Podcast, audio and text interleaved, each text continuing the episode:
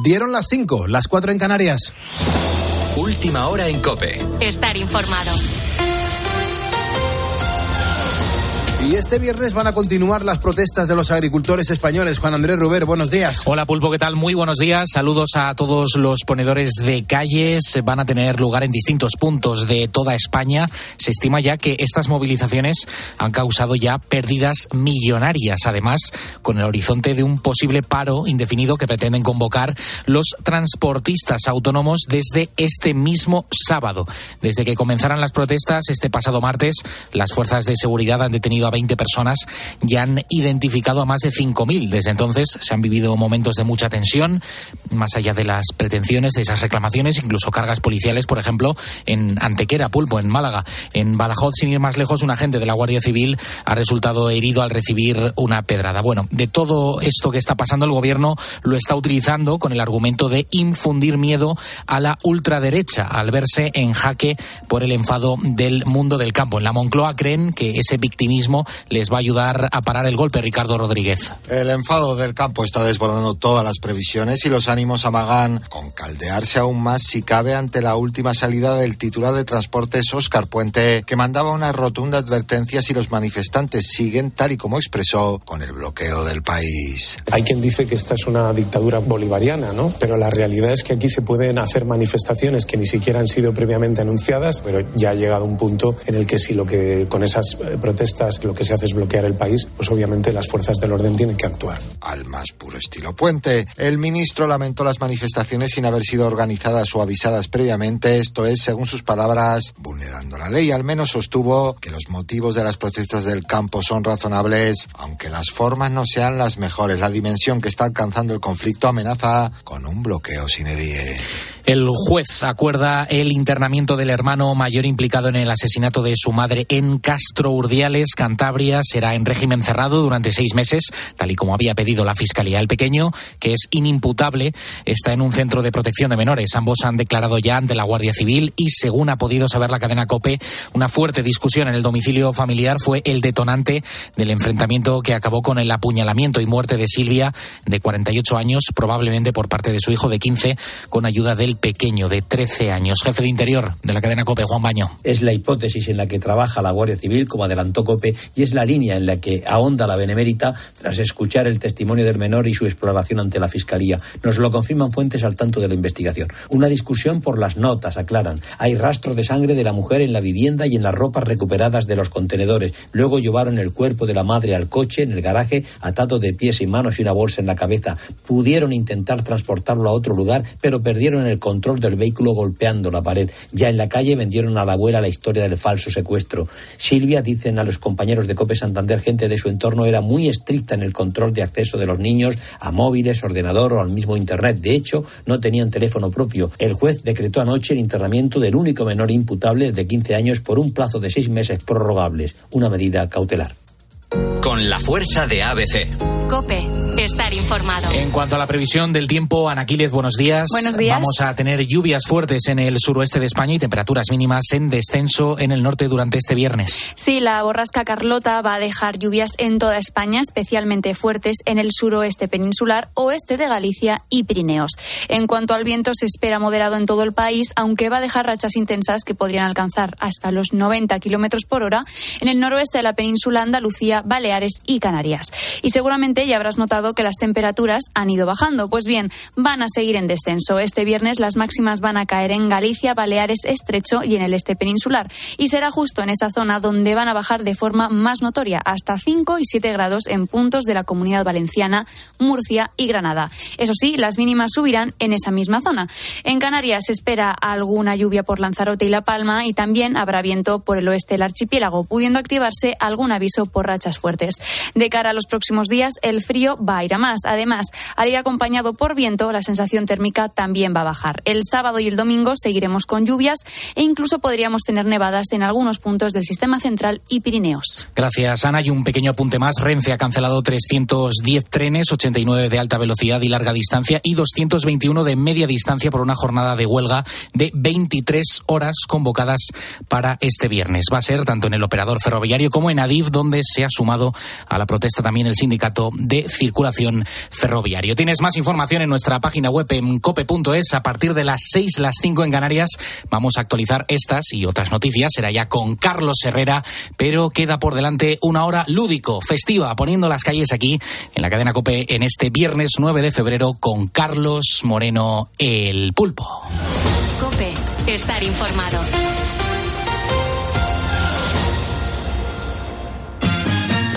Lúdico festiva, Juan Andrés Ruber, porque es que es viernes y el viernes el cuerpo lo sabe. Nosotros los ponedores somos gente, pues hombre, más o menos normal en el sentido de que celebramos que llegue el viernes porque sabemos que luego viene el fin de semana y, y vienen dos días donde tenemos opción para poder dormir del tirón. Entonces eso a los ponedores nos da mucha alegría y sonreímos y nos alegramos mucho de, estar aquí, no nos sentimos raros. Sí, la verdad es que nos hace muy felices. Claro, que llega el viernes y estamos yo como una euforia y estamos, fíjate, a 55 minutos de pirarnos a casa, imagínate. Pero, es cierto, es verdad. O sea, a, ti te gusta tu trabajo? ¿A que sí?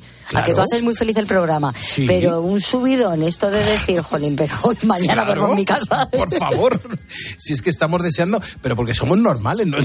¿Quién, no está deseando desconectar un poco del trabajo? Es como una y poderse meter en casa. Sí, sí, totalmente. Y es que dormir, dormir por la noche es como un subidón. Desde luego. Para los ponedores. Nosotros nos conformamos con eso. Así que, oye, con eso mm, somos felices. Ahora que son las 5 y 6, las 4 y 6 en Canarias, eh, ¿de qué estamos hablando, Bea, este Poniendo las calles en este viernes 9 de febrero? Que por cierto, hoy es el día de la conmemoración de la pasión del Señor, Santos Apolonia, Virgen y Mártir y Sisebuto Abad. Eh, el tema del, de hoy en el programa me encanta porque la gente se está abriendo a, decirnos el qué en concreto. Claro, bueno, pues estamos, además de conocer eh, los planes de los ponedores, porque arrancamos el fin de semana, hemos preguntado sobre los trabajos de nuestros ponedores. A la una y media de la mañana comenzábamos con nuestro temazo hablando de, de cómo hay gente que en edad adulta pues decide volver a estudiar para poder dedicarse a aquello que siempre había soñado. Bueno, pues eso es lo que queremos saber, si nuestros ponedores curran en lo que ellos querían desde siempre o si han currado en algún momento en lo que les gustaba y en nada vamos a seguir leyendo esos mensajes que nos están dejando. A mí me encanta leer los mensajes también que a través de Facebook, eh, por la bandeja esta que, que hay, eh, me escribe la gente. Dice, un, señor que, que su cuenta, se llama Jorge, eh, su cuenta es Momentos Muertos. Bueno, él, nos escribe, dice Pulpo, aquí estoy en Alicante, en la recogida textil nocturna en Alicante ahora mismo está empezando a llover. Manu, ahí tienes información de, primera mano en, el, minuto y resultado. Pues me voy en unas horas para allá, así que genial. Es que Manu es de Alicante. Claro. Claro, es verdad. es verdad, es verdad. Y hasta las 6 de la mañana, vea, todavía nos quedan unos minutos. Eh, ¿Qué hay que ofrecer a los ponedores? Bueno, lo comentabas hace un momento, nos visita Javier Menéndez Flores, es compañero de profesión y además acaba de publicar un libro. Si tú me dices, conversaciones con grandes figuras de la música. Mm. Es que es un trabajo que recoge algunas de sus mejores entrevistas a los grandes músicos e intérpretes de nuestro país. Es biógrafo además de artistas como Sabina o Extremo Duro y Javier pues nos demuestra en este libro que para obtener buenas respuestas es muy importante saber qué preguntas son las que tenemos que hacer, que esto es de primero de periodismo y la verdad que viene muy bien recordarlo. Y luego vamos a resolver, si es posible, claro, la parodia de película. Eh, a las cuatro hacíamos una primera incursión en un ella. Un ensayo, sí. Un ensayo. Y ahora vamos con la definitiva. Y la verdad, oye, que te digo una cosa, es una versión particular, pero que por lo menos a las cuatro nos ha quedado resultona. A ver qué tal nos queda a las cinco. Hemos cogido la escena de una película, la hemos representado y si los ponedores adivinan a qué película pertenece, se llevan premio. Pues así de fácil, así de sencillo. Nosotros tenemos que seguir poniendo canciones y tenemos que seguir dando vida a la radio en directo antes de Carlos Herrera. Ten en cuenta que si me estás escuchando ahora es porque eres un ponedor. Y venga, que juntos vamos a por el viernes. viernes!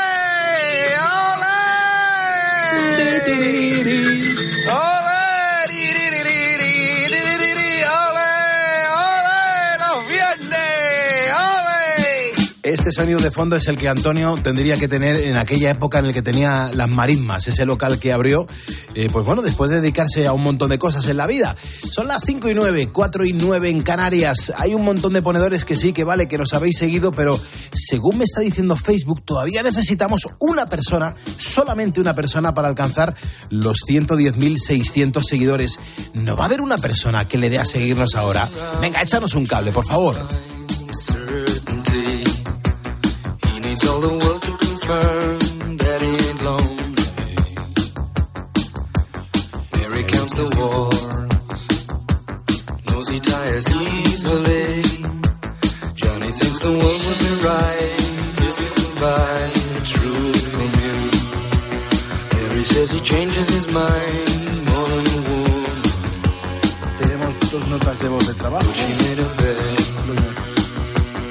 Even when the chance.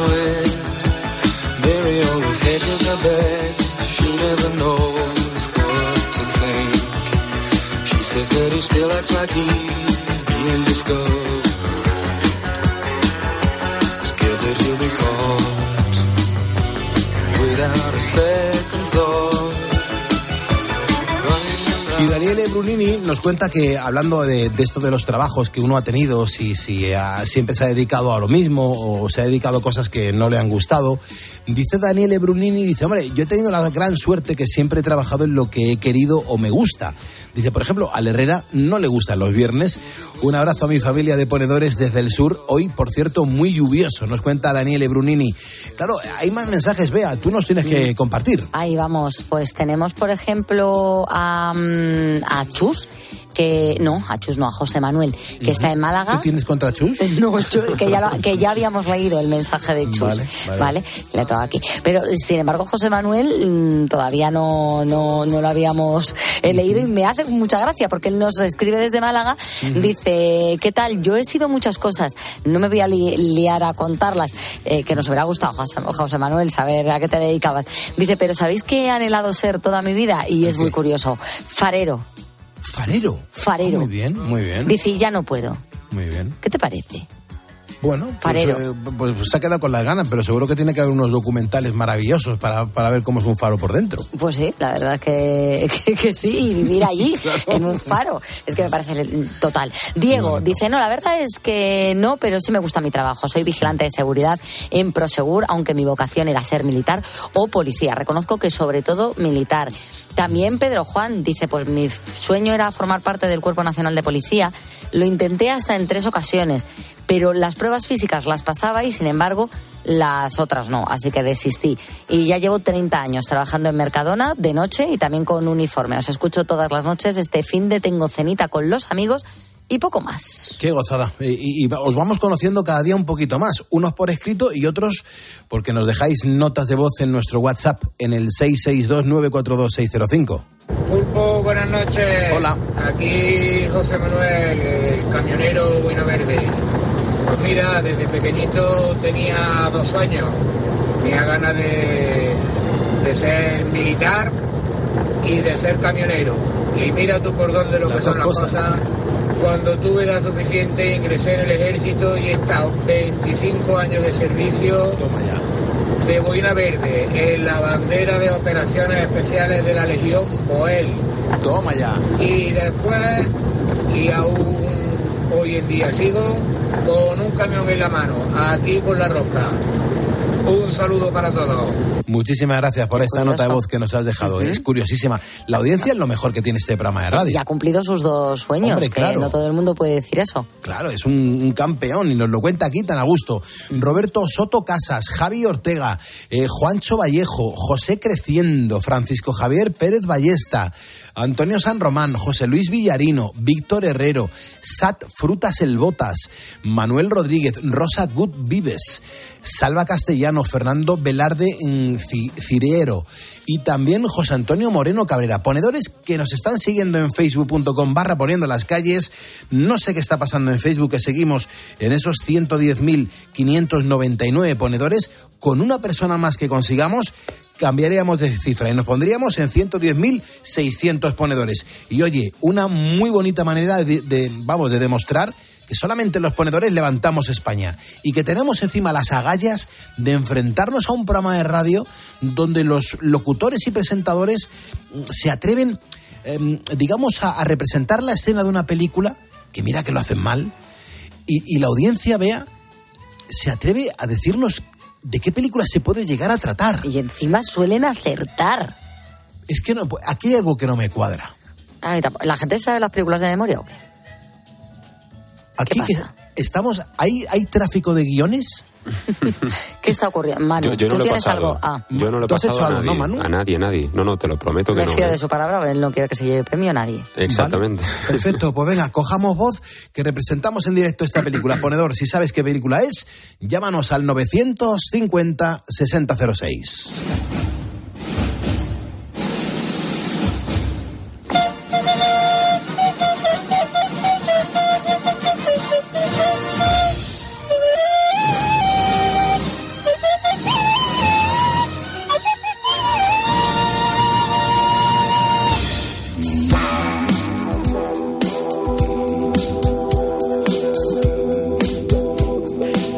¿Jordan?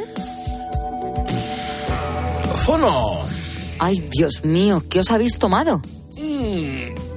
dame el fono. ¿Qué te pasa? Jordan, de puta madre. Vaya pedo, colega. Suelta el fono. ¿Qué leche, Jordan? Tu hija está en casa. Espero que lo entiendas. Joder, tu hija está en casa. Serénate de una puñetera vez. Suelta el fono, suelta el fono. ¡Jordan! ¡Eh! Vi. ¿Cómo? Estoy al teléfono. ¡Cuelga! ¡Evi! ¡Suelta el teléfono! Venga, hija, vamos a subir. No tienes por qué ver esto. ¡Suelta el teléfono! Estoy llamando a Suiza. Ah, ¡Están pinchados! ¿Cómo? Si alguien sabe a qué película pertenece la escena que acabamos de representar en directo, lo único que tiene que hacer es marcar el teléfono de este estudio, que es gratuito. ¿Qué teléfono es? Vea. ¿El teléfono? El nove- 950 60 06. 06. Porque si lo dicen correctamente, se van a llevar un regalo, sí o no. Mm, Ya veremos. A pesar de Manu, ¿verdad? Sí, sí, sí, sí se lo van a llevar. Perfecto. ¿Esto de aquí de quién es? Tuyo. Perfecto. O del pues venga, también. Vamos a poner un poquito de música.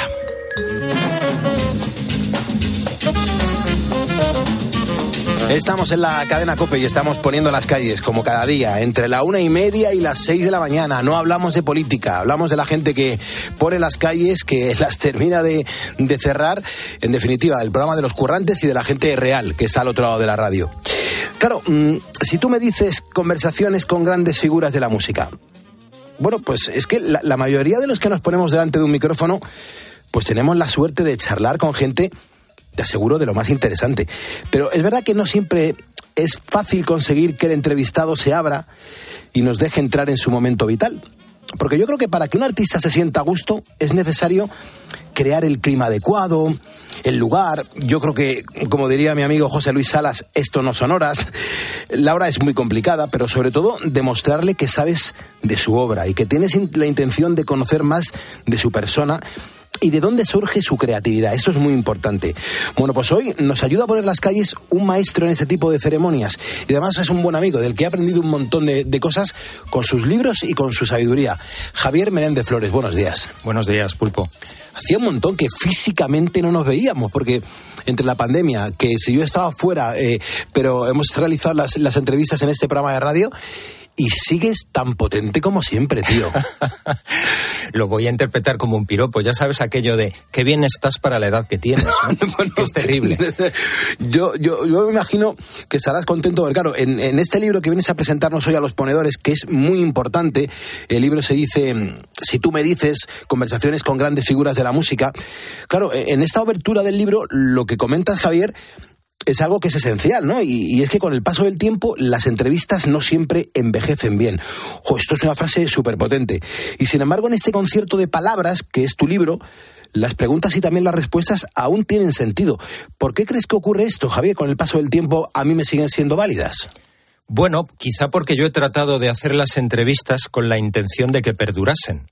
No hay nada más efímero que el periodismo, ¿no? Eh, tú escribes una columna, un artículo y sabes, pues, eh, el, el tópico, ¿no? De que ese papel va a envolver el bocadillo del día siguiente, ¿no? De tu hijo.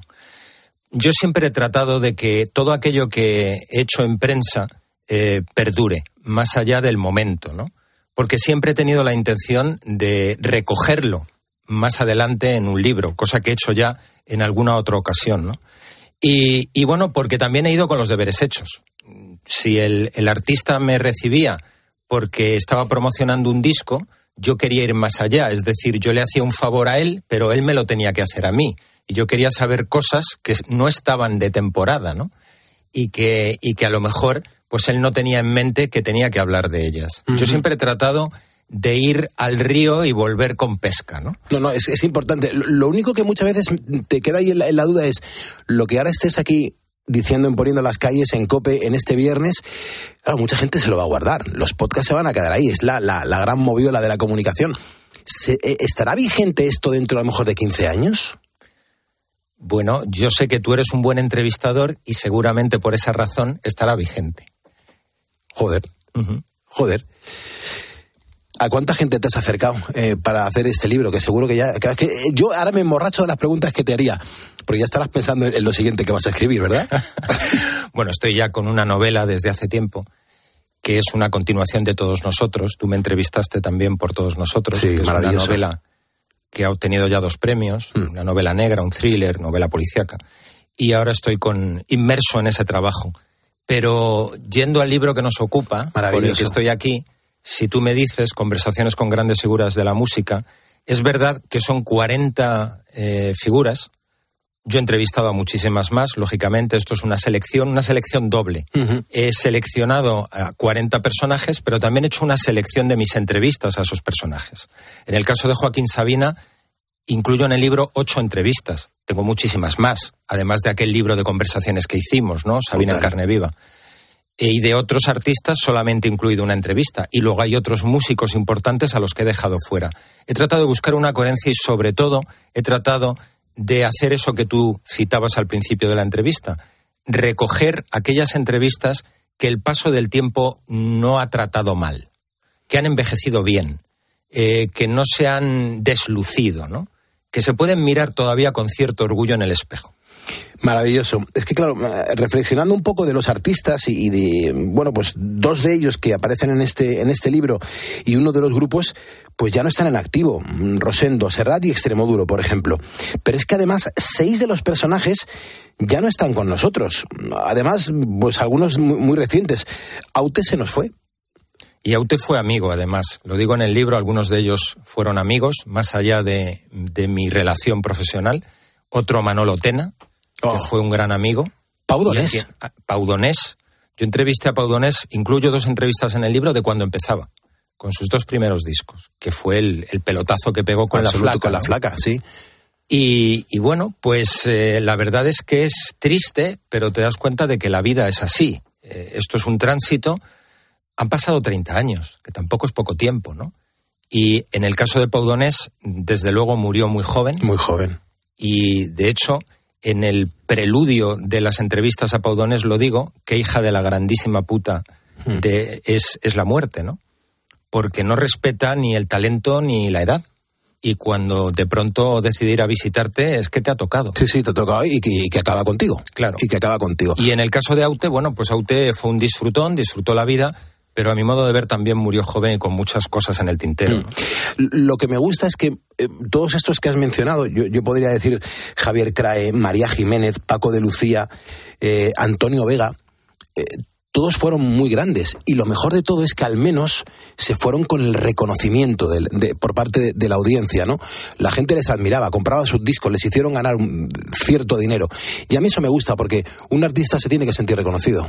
Sí, es verdad que casi todos eh, coincidían en que eso de la posteridad, que parece que es una palabra muy solemne y que, y que parece que el artista lo hace todo para perdurar, y posiblemente sí, ¿no? Aquello de poner eh, algo a resguardo de la muerte que decía el clásico, ¿no? Yo sí que creo que eso existe, pero no todos lo consiguen. Y yo creo que más allá del reconocimiento está la obra. Eh, si perduran las canciones de Antonio Vega, no es por el reconocimiento que obtuvo en vida, sino por la calidad de las canciones que compuso. Claro que sí. Y creo que eso es un denominador común de todos los artistas que están recogidos en este libro, los vivos y los que ya no están vivos, pero permanece viva la obra. ¿Has aprendido mucho de ellos? Yo creo que sí. Es decir, la entrevista es un género que te permite aprender. Tienes a alguien enfrente, aquello de Ángela Figuera, ¿no? Solo ante el hombre me comprendo y mido mi altura por su altura.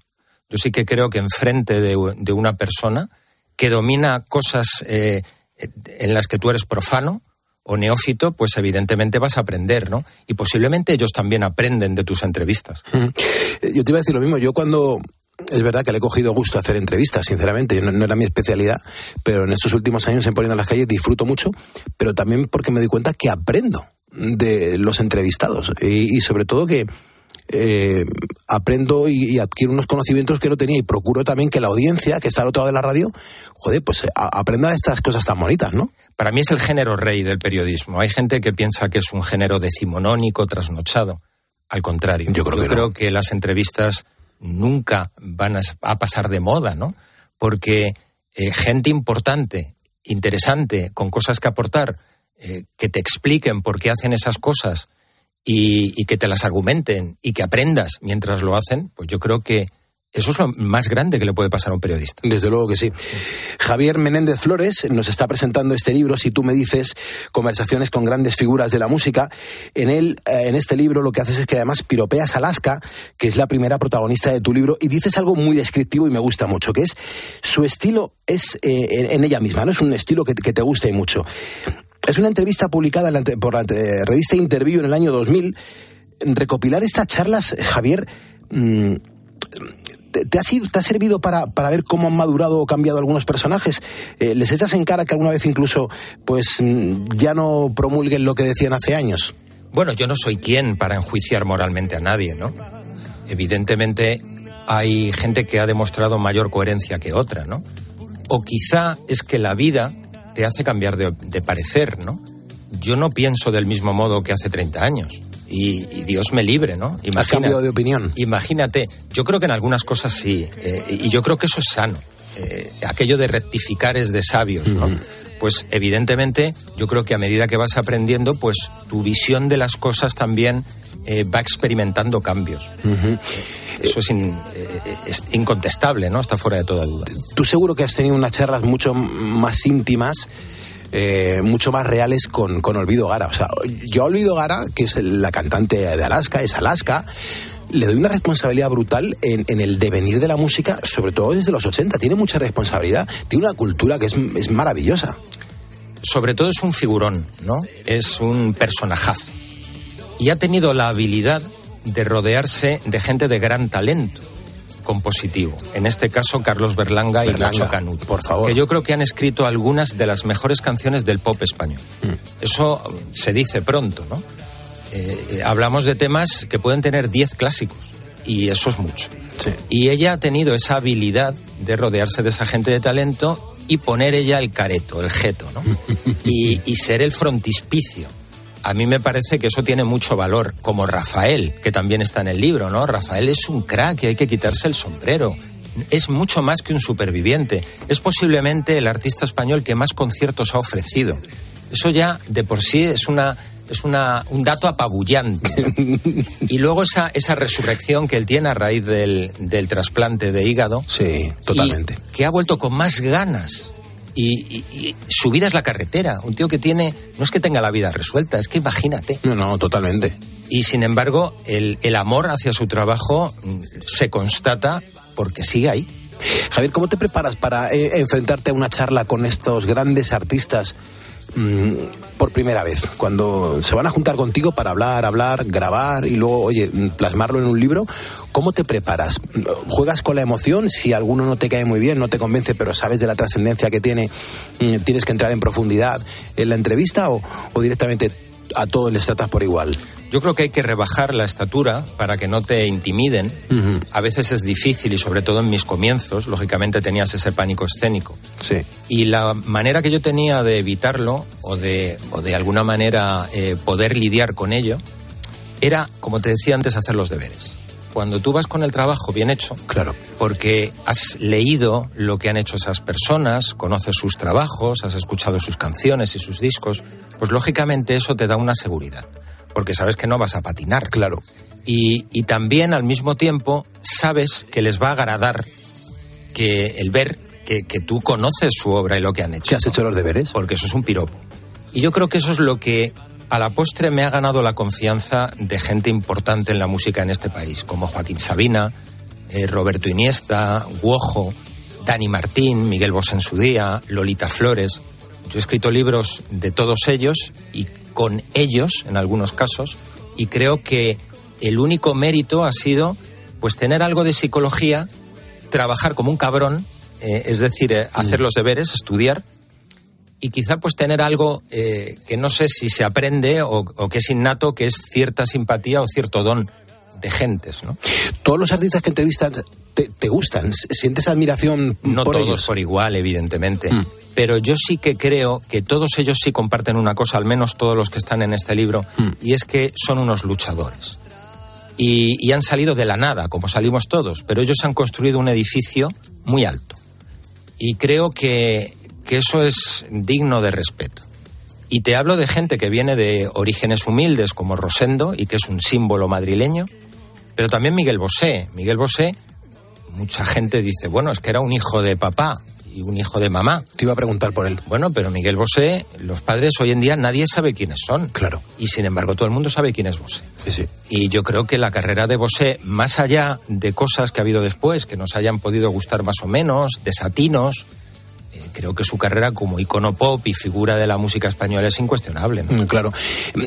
¿Qué opinas cuando, cuando ves que esos artistas que conoces desde hace un montón de años empiezan a hacer cosas raras, que no te lo esperabas? Por supuesto hay que respetarlo. O sea, ante todo libertad y respeto, por supuesto. Pero ¿qué piensas tú?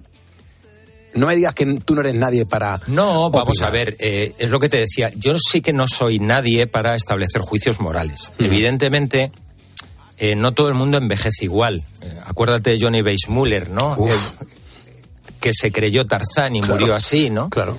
Pues es, es triste en algunos casos. Aguantar el tipo, eh, de todos modos, es difícil, porque uno va cumpliendo años y no todo el mundo envejece con la misma dignidad. Eh, me gusta más cómo han envejecido algunos artistas que otros, Desde luego. evidentemente. Bueno, ¿y qué me dices de Andrés Calamaro? Bueno, Andrés Calamaro es un crack para mucha gente. Para mí es un genio, ¿eh? Sí. Hay dos artistas en este libro que son los dos únicos que no son españoles, que eh, lógicamente su idioma es el español, pero son argentinos, que son él y Ariel Roth. Y bueno, Calamaro, mucha gente considera que es el gran autor de letras españolas, ¿no? Eh, yo no, no diría, eh, para mí hay otros autores que están por delante de él, pero sí que creo que es uno de los autores de las más bellas canciones que se han escrito en el pop rock, a lo mejor en los últimos 20 años. Y eso tiene también mucho valor. Desde luego que sí. Claro, mm, mm, dices él en el libro que, que- es un hombre cuyas llamas mm, interiores lo contienen confinado en una perpetua tormenta, la deriva siempre a mil kilómetros de ti. Eh, eh, aquí, eh, Javier, ¿te pone nervioso los entrevistados que dudan y pierden el hilo de la respuesta? Y no lo digo por nada. Bueno, yo sí lo digo por Calamaro y lo explico. Calamaro en los últimos tiempos es un hombre con muchas digresiones en su discurso, eh, que, se va de la pregunta que le has hecho, que se sale de la carretera principal, lo tienes que reconducir, pero puede estar hablando perfectamente 25 minutos sin de- dejarte meter baza, ¿no? Y eso es complicado, hacer una entrevista así. Quizá la entrevista te la está regalando por el otro lado, ¿no? Por el otro costado. Claro. Pero, pero es una entrevista en la que lo puedes pasar mal, porque si tú tenías un cuestionario previo, olvídate. Eh, creo que esas digresiones, en el caso de Calamaro, Calamaro es un artista químicamente puro. Eso está eh, por encima de toda duda. ¿no? Es maravilloso. Es un artista. Y, y yo creo que tiene que ver con esa condición de artista. Eh, lo que tú has leído, creo que lo define muy bien, ¿no? Eso que he escrito en el libro, en el prólogo a, a sus, Sí. a sus charlas. Y, creo que es eso, ¿no? Que, que él está siempre, eh, su cabeza en plena combustión, ¿no? Está pensando y, y está eh, saliéndose de ese camino principal, eh, inventando trochas, ¿no? Constantemente. Y a mí no me disgusta. Quiero decir que eso también lo, lo define, ¿no? Como, como personalidad de la música. Eh, tengo el libro en la mano. Eh, además, eh, Javier Menéndez Flores se caracteriza siempre por hacer unos libros eh, que, que no te valen eh, como posavasos. ¿eh? O sea, suelen tener su peso, sus fotos. Son casi 600 páginas. Sirven para calzar la cama. Esto, esto es un, un, un- adoquín de, de Zaragoza, ¿verdad? Esto es espectacular y contiene mucha información. Y claro, aquí están los, los artistas más representativos de España. O sea, es que desde un Paco de Lucía, Cristina Rosenvige, Dani Martín, Robe, Miguel Ríos, Rafael, Ramoncín, José Mercé, de todos has aprendido cosas. De todos. Sí, y además siendo tan diversos, ¿no? Eh, José Mercé, pues, ¿qué te voy a decir? El arte que tiene, ¿no? Dani Martín, me parece, es posiblemente el artista español más luchador que yo he conocido. Lo es. Y esto es mucho decir, ¿eh? Creo que Dani Martín tiene no mérito, eh, es un tipo que hay que ponerle un monumento. Es un tipo transparente. Absolutamente. Y además lo que transmite eh, carece de impostura. Dani Martín es eh, realmente lo que ves. Eh, evidentemente siempre hay una impostura en cursiva o entre comillas en todo artista que se sube a un escenario, ¿no? Pero creo que la transparencia que tú has dicho es un vaso de agua, Dani Martín. ¿no? Totalmente. Y luego sus canciones. eh, sus canciones no tienen dobleces, no tienen trampas, no tienen recovecos. Son canciones directísimas y que tienen la habilidad de golpearte y de llegar al corazón. Que eso es muy difícil. ¿Cuántos artistas de los que están en este libro, si tú me dices conversaciones con grandes figuras de la música, crees que utilizan las canciones para como terapia, para desahogarse, para lanzar mensajes?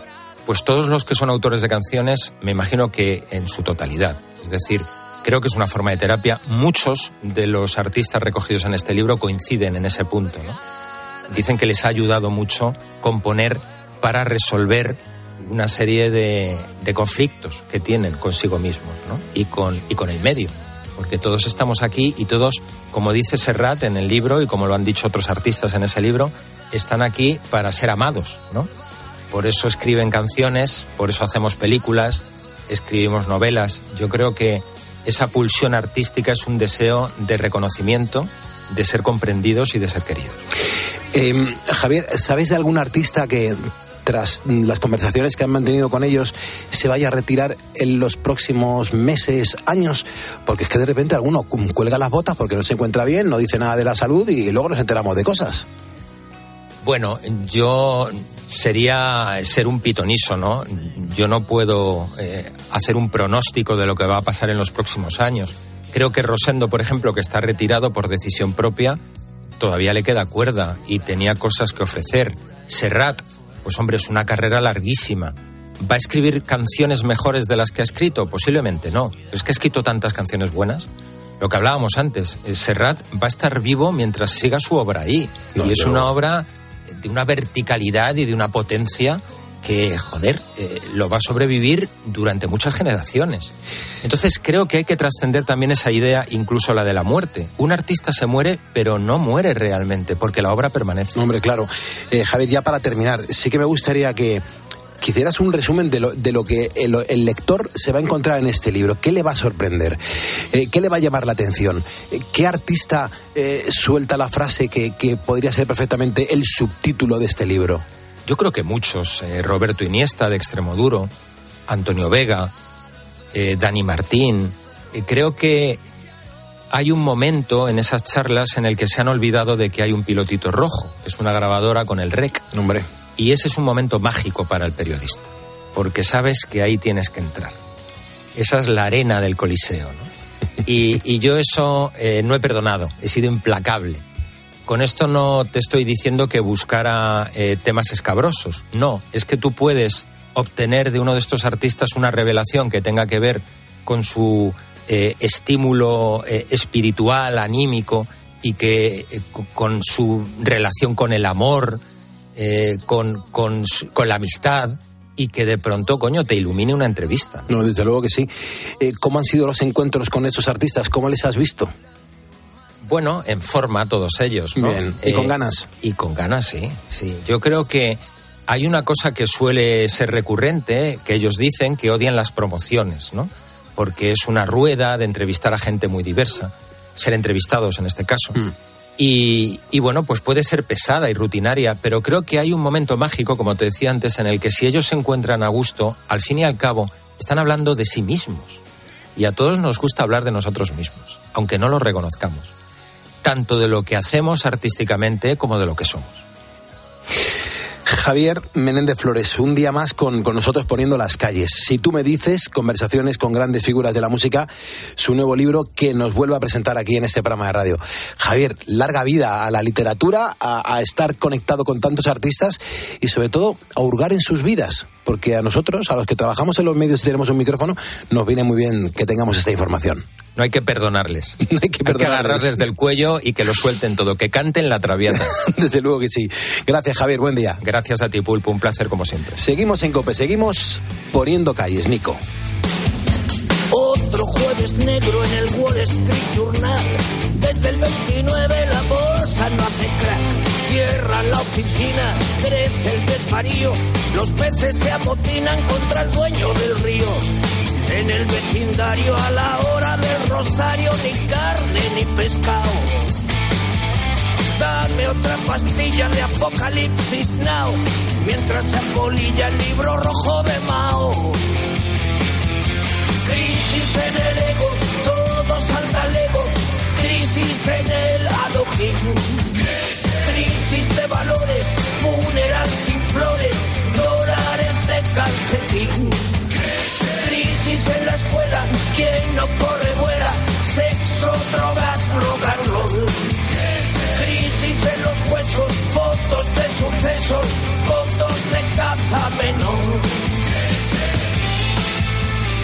Vamos a hacernos una foto, ¿eh, Javi?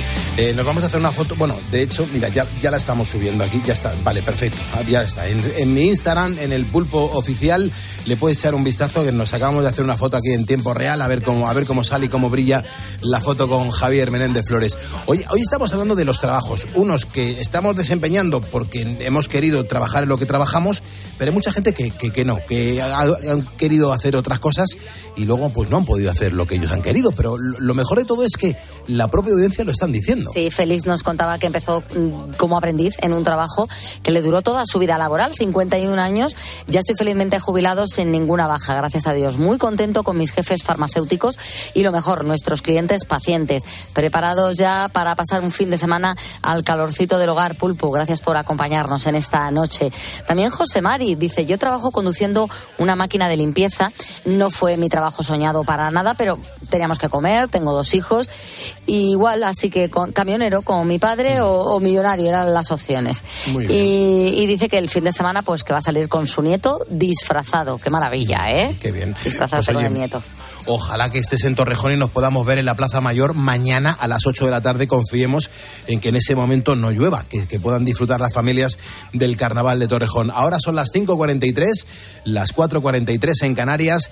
Desde la una y media estamos haciendo radio en directo aquí en la cadena Cope, pero tienes que saber que cuando ah, te duela algo, es verdad que, que- que sientes como que, como que no pasan las horas en el reloj. Bueno, pues da igual lo que sea. Dolor de cabeza, dolor muscular o articular. Tienes que saber que existe una solución contra todos los dolores. Ibudol, Ibudol. Es el ibuprofeno que se bebe sin agua, que sabe bien y se lleva a cualquier parte en formato stick pack. Porque ya sabes, al dolor ni agua. Ibudol es un medicamento sin receta, recomendado en adultos y niños a partir de los 12 años. Ibudol tenía que ser de Kern Pharma. Lee las instrucciones de este medicamento y consulta al farmacéutico.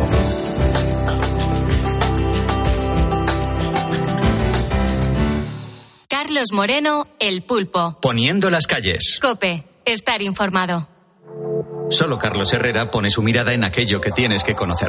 La protesta de agricultores sin unión o con unión o con organización o sin organización. En convocatoria incluso a veces por WhatsApp. En toda España colapsan determinadas eh, carreteras. Voy a saludar ahora al coordinador de Unión de Uniones de Agricultores y Ganaderos que es Luis Cortés. Don Luis, buenos días. Muy buenos días, Carlos. El campo se ha hartado, Carlos, se ha hartado porque son mucha sequía, malos precios, incomprensión por parte del ministro, se nos achaca todo lo malo del mundo. Para comenzar el día bien informado, despierta con Carlos Herrera. Desde las 6 de la mañana todo pasa en Herrera en Cope.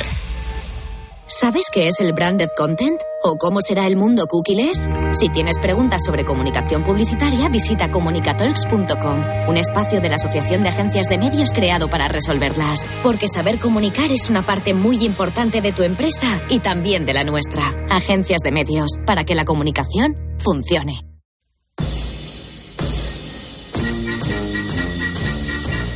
En seis minutos le estamos dando la del pulpo a Carlos Herrera porque luego continúa a partir de las seis de la mañana.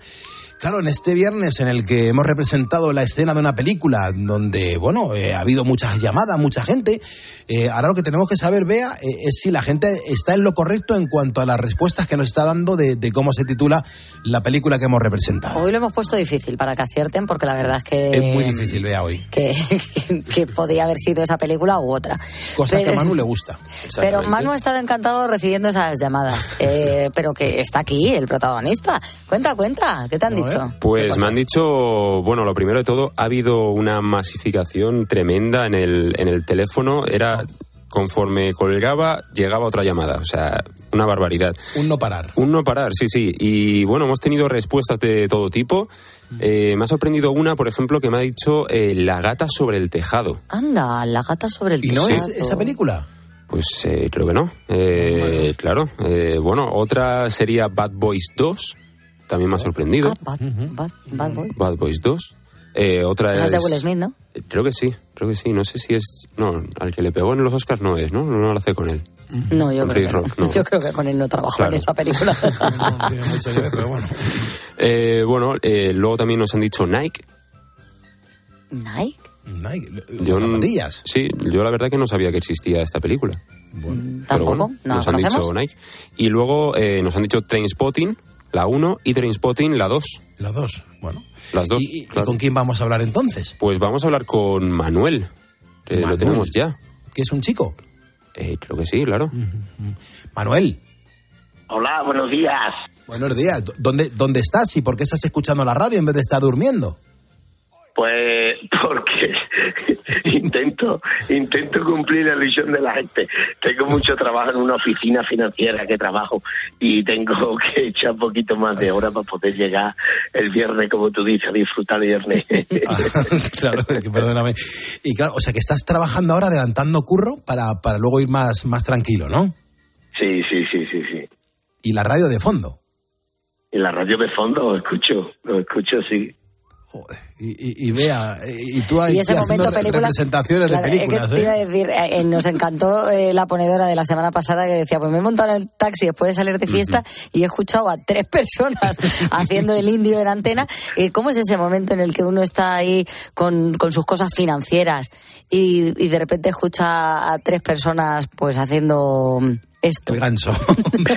transmití, transmití, transmití mucha, mucha alegría y, y además con, con el sentido del humor con lo, con lo, como lo hacéis, pues la verdad que, que eso siempre pues, pues sienta estupendo. Además te levanta el día, joder, macho. Damos menos pena, claro, como lo hacemos con sentido del humor.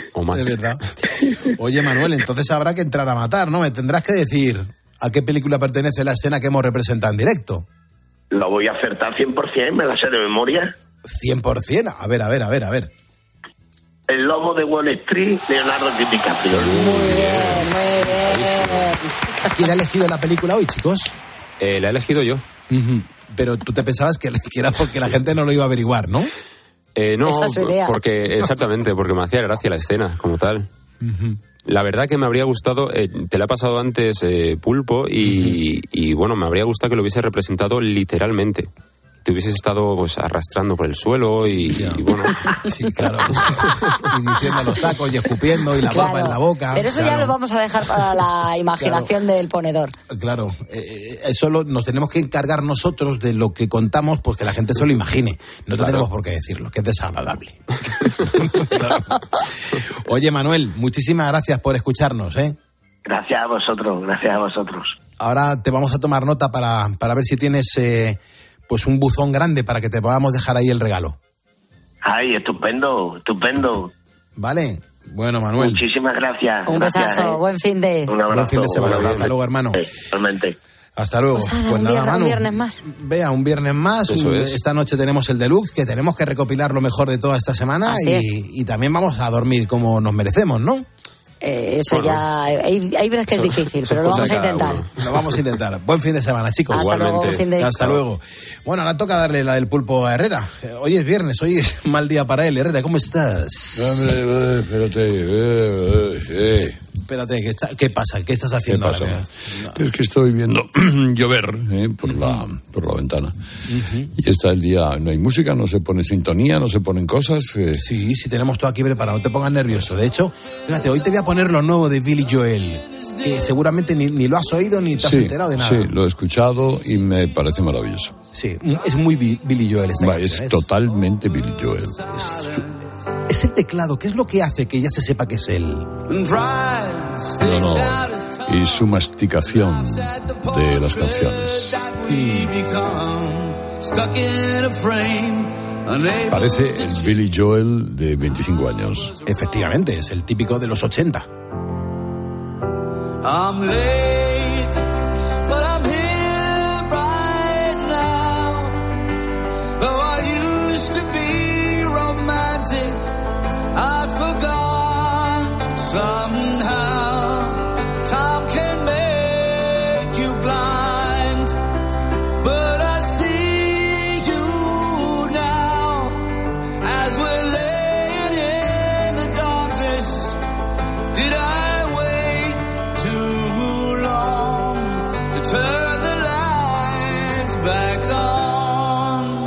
Canción supone eh, su vuelta a la música después de 17 años, porque no había publicado nada, no había vuelto a grabar nada, no había hecho ninguna colaboración, alguna reedición de algún grandes éxitos a nivel de un sello discográfico y poco más.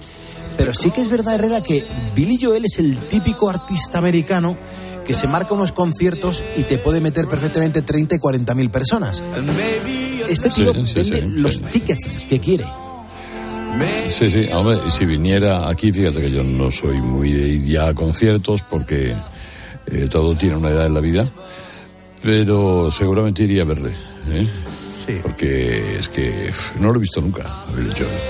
Oye, pues tienes que acercarte a Bruce Springsteen. En, en junio vamos a ir Laura y yo. Te podrías apuntar con Pepa.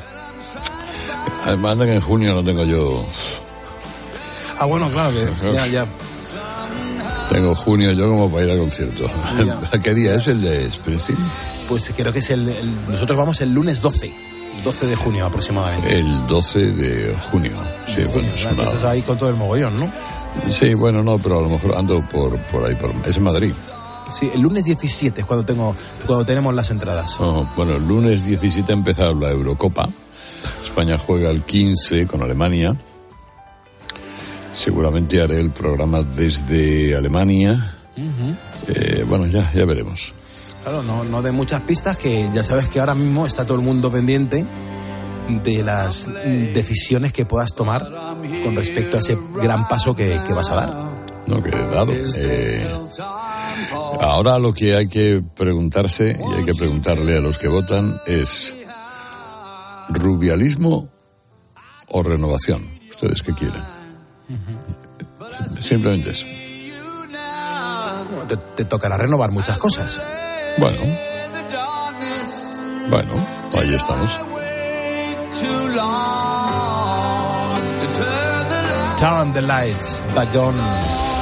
Billy Wow. Joel, Qué cancionaca. Y suena muy bonito, suena muy bonito. Pero también tengo que decirte, Herrera, que un día, eh, pues yo creo que fue el primer año que empezábamos a poner las calles aquí en Cope, cuando te puse esta canción, hiciste una cosa impresionante, que fue ir traduciendo en tiempo real esta obra maestra de Carol King. ¿Te acuerdas? Ah, sí, claro. Sí, sí, sí, sí. Bueno, esto es un, un himno generacional. ¿eh? El- tienes un amigo, es una canción que le- una persona le dice a otra cuando tú estés hecho polvo, no te preocupes, sea primavera o sea invierno, pase lo que pase, yo estaré aquí y estaré contigo. Qué bonito. Close your eyes. Hoy Carol King está cumpliendo 82 años. Tiene un disco maravilloso, uno de los mejores discos que ha dado la industria de la música, el Tapestry, editado en el 71. ¿Qué tendrá esta mujer? ¿Qué habrá tenido esta mujer también hace un montón de años? Que hasta Neil Sedaka fue el que le hizo la gran canción de Oh Carol. Ajá. Ella contestó tremendo. con una que se llamaba O'Neill. O'Neill. Sí, O'Neill. Eh, tiene mucha personalidad cantando, mucha personalidad.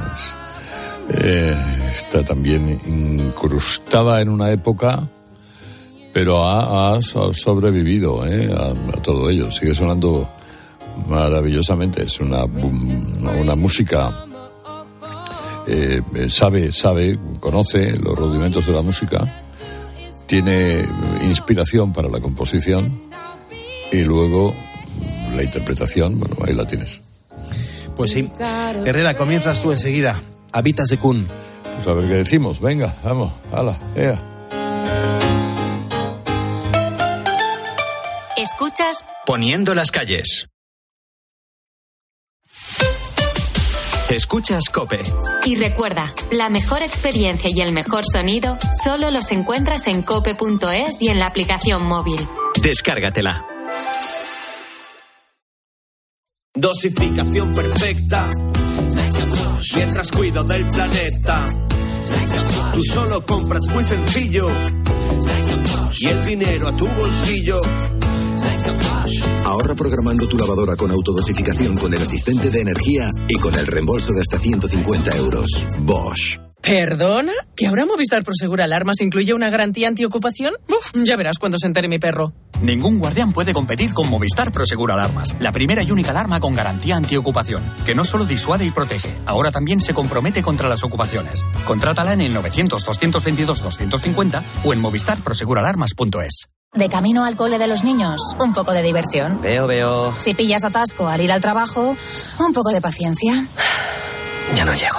Si vas al súper a hacer la compra, un poco de memoria. Plátanos y yogures. Y para todo eso, los nuevos combustibles 100% renovables de Repsol. En tu día a día, algo nuevo te mueve con los combustibles 100% renovables de Repsol que puedes usar ya en tu coche. Encuéntralos en más de 50 estaciones de servicio y a final de año en 600. Descubre más en combustiblesrenovables.repsol.com. Tus gestos épicos inspiran a Zurich Seguros a ser mejores. Por eso, ahora, al contratar tu seguro de hogar o de coche con Zurich, podrás ganar 4.800 euros para que llenes tus cestas de la compra hasta arriba. ¿Quieres ser uno de los cinco ganadores? Consulta las condiciones en zurich.es y hagámoslo épico. Zurich. Estimados viajeros, verano a la vista. El verano está más cerca de lo que crees. Reserva tu viaje al Caribe o tu hotel en costas e islas para las vacaciones de verano. Consigue un cupón regalo de hasta 600 euros en el corte inglés. Hazlo ya y anticipa tu reserva. Consulta condiciones en viajes el corte inglés. Llega el mes de los proyectos del Leroy Merlin. Más de 500 productos con descuentos de hasta el 25%. Solo hasta el 29 de febrero. Aprovechalo y vuelve a enamorarte de tu casa renovando el baño, tu cocina, cambiando tus suelos. Sea cual sea la reforma que tienes en mente, de este mes no pasa. Compra leroymerlin.es en la app en el 910 49 99 99 o en tu tienda Leroy Merlin. ¿Hasta cuándo va a durar la emergencia por sequía? ¿Qué está pasando con las protestas en Europa? La respuesta a esta y a más preguntas las encuentras este sábado desde las ocho y media de la mañana en Agropopular con César Lumbreras. Las protestas de los agricultores y ganaderos se han multiplicado esta semana. Agropopular, el programa de información agraria decano de la radio española. También en cope.es, en tu móvil y en redes sociales.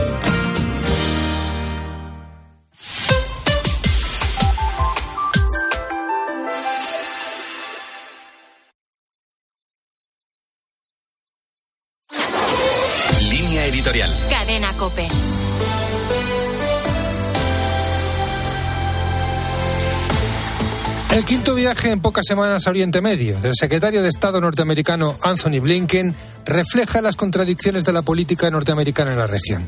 El diplomático regresó ayer a Washington sin avances tangibles cara a un alto el fuego en Gaza y sin un planteamiento claro de cuáles son realmente los objetivos norteamericanos en Oriente Medio. Estados Unidos quiere evitar una escalada del conflicto. Hasta ahí la cosa es simple.